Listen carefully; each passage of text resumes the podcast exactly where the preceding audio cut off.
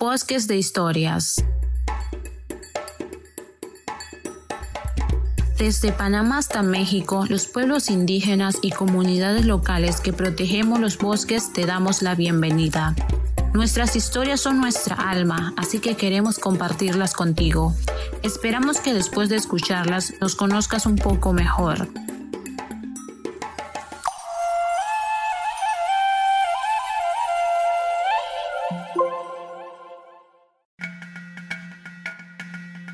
Desde la Coordinadora de Mujeres Líderes Territoriales te invitamos a escuchar la segunda temporada de Bosques de Historias, donde compartiremos cómo nos enfrentamos al COVID-19 desde la medicina tradicional de los pueblos indígenas y comunidades locales, desde México hasta Panamá. Cada episodio será contado por mujeres que lideraron los protocolos de atención comunitaria durante la pandemia, desde sus conocimientos ancestrales.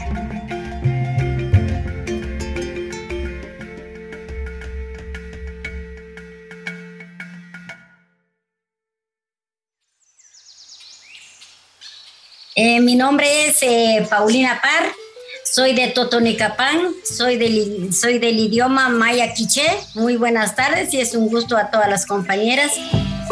Mi nombre es Juana Cinto, soy la presidente de la coordinadora de, de, mujeres de la Alianza Nacional de Organizaciones Forestales Comunitarias de Guatemala. Y es un gusto estar acá compartiendo en estas fechas, pues vamos a empezar a, a reforestar en, en, pequeñas escalas en algunos departamentos eh, donde está fuerte nuestra organización de mujeres. Eh, muy buenas tardes compañeras, un saludo cordial. Mi nombre es María Pedro de Pedro, soy maya hablante de Ranjobal, del municipio de Santa Eulalia, Tenango, Guatemala. Mucho gusto y un abrazo para cada uno de ustedes. Eh, buenas tardes a cada uno de ustedes, mi nombre es Erlinda Matías. Mucho gusto a cada uno de ustedes. En relación al uso de nuestras plantas medicinales, pues son conocimientos ancestrales que se ha venido transmitiendo a través de generaciones a generaciones.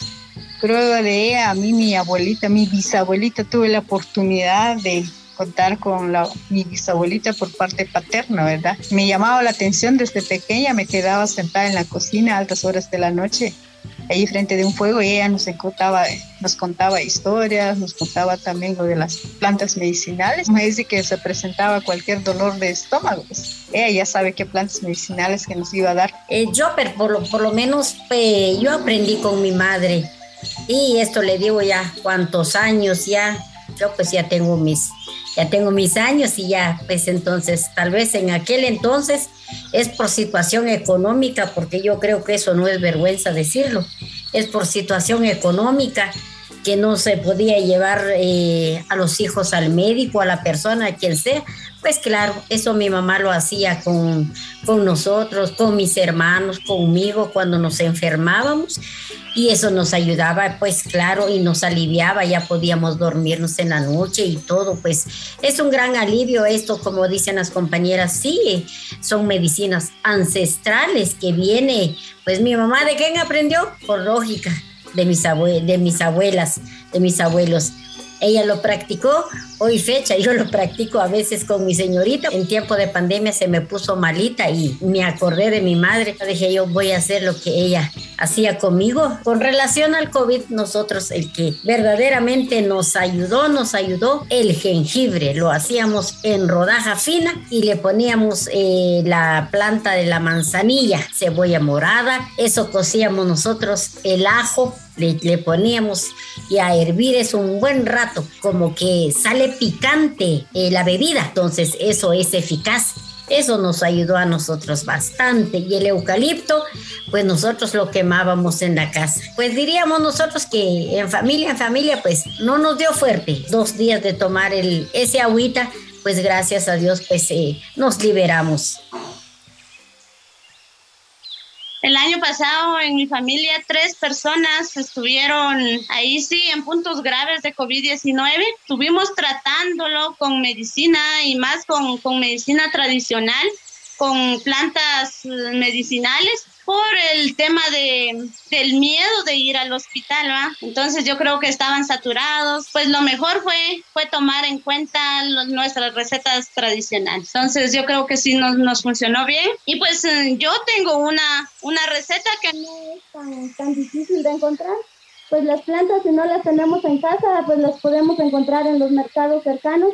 Yo creo que muchos conocen la... Ah, el jengibre, el limón, el eucalipto, la verbena y el café. Pues haciendo una mezcla de ellos solo tendría que, explicar más o menos cómo se hace si en algún momento fuera necesario. Y pues tomándolo tres veces al día. Y pues nosotros también dentro de toda la familia pues lo estuvimos tomando para poder prevenir la enfermedad. Recetas hay varias que son caseras, a la cual pues nos ayudó en la pandemia, pero hay una que nosotros utilizamos aquí en el área de Totonicapán para la temperatura. Cuando hay mucha temperatura, nosotros buscamos un manojo, un manojito de ruda. También eh, buscamos unas nueve rosas blancas. Se busca y se hierve el agua. Se apaga la ruda juntamente con la rosa se deja unos cuantos, unos cinco minutos para que se entibie el agua y de ahí se hacen los, se hacen los lavados de pies de rodilla para abajo. Mire que ese es una, ese es un, es un medicamento eficaz porque eso sí ayuda a bajar la temperatura, mejora a la paciente, podría decir. Este, esta enfermedad, este el COVID, yo creo que eso nos hizo a regresar a nuestras, a nuestras plantas eh, medicinales que son muy eficaces también. Hicimos una sistematización en el año 2009 con comadronas y lideresas comunitarias sobre plantas medicinales. Y este documento, déjame decirles que esta sistematización de conocimientos de nuestras abuelas y abuelos, pues nos sirvió bastante, que la cual vino a fortalecer también la, eh, la alimentación de nuestra gente en el momento del COVID y las plantas medicinales y me ha motivado mucho realmente cuáles son las otras plantas que por supuesto nuestras abuelas, abuelas practicaban algunas, pero no todas, pues, y cuáles serán los otros conocimientos de las otras abuelas que tienen sobre el uso de nuestras plantas medicinales. He venido fortaleciendo mis conocimientos cada vez más, eh, también con nuestras abuelas y abuelas en las comunidades y donde se impulsó esta sistematización de conocimientos de las comadronas con el uso de las plantas medicinales. Ya he aprendido muchas de ellas y prueba de ella también surgió esta nueva oportunidad. Nos hemos dado cuenta que no solo es nuestras plantas medicinales, sino que también las hierbas nativas que están en peligro de extinción. Hay valiosos conocimientos que también eh, no se percata que también se está perdiendo, pero con estos trabajos, estas sistematizaciones, al documentarlo, pues también esto es una herramienta básica para nosotros y para nuestras nuevas generaciones para poder seguir fortaleciendo, socializando todas las recetas que han surgido desde los conocimientos ancestrales de las abuelas y abuelos de las diferentes comunidades. Todas las mujeres, todas, todas, contamos con un pequeño jardín en casa y muchas veces estas plantas salen por naturaleza, ¿verdad? En los jardines. Por ejemplo, el apazote, el apazote se mantiene prácticamente en todos los jardines. Eh, serían las hierbas básicas, ¿verdad? Como la albahaca, el romero, el apazote, las hierbabuenas. Eh, eh, son las más importantes para cualquier malestar, ¿verdad? Por ejemplo, el albahaca es buenísimo cuando la boca del estómago se siente inflamado o cuando hay alguna pequeña infección. El, el té de albahaca es muy bueno. Entonces, eh, es, eh, es, importante, ¿verdad?, tener nuestras hierbas en nuestros, en nuestros jardines para poder tenerlo así con facilidad y tenerlo a la mano para cualquier emergencia.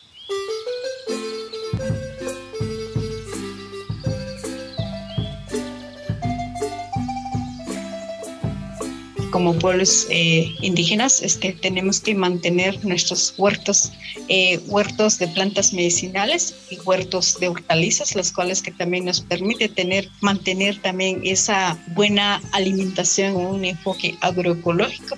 Eso, indica, eso garantiza un 100% lo que estamos consumiendo es producto nutritivo y orgánico. Y muchas gracias, un saludo para cada uno de ustedes.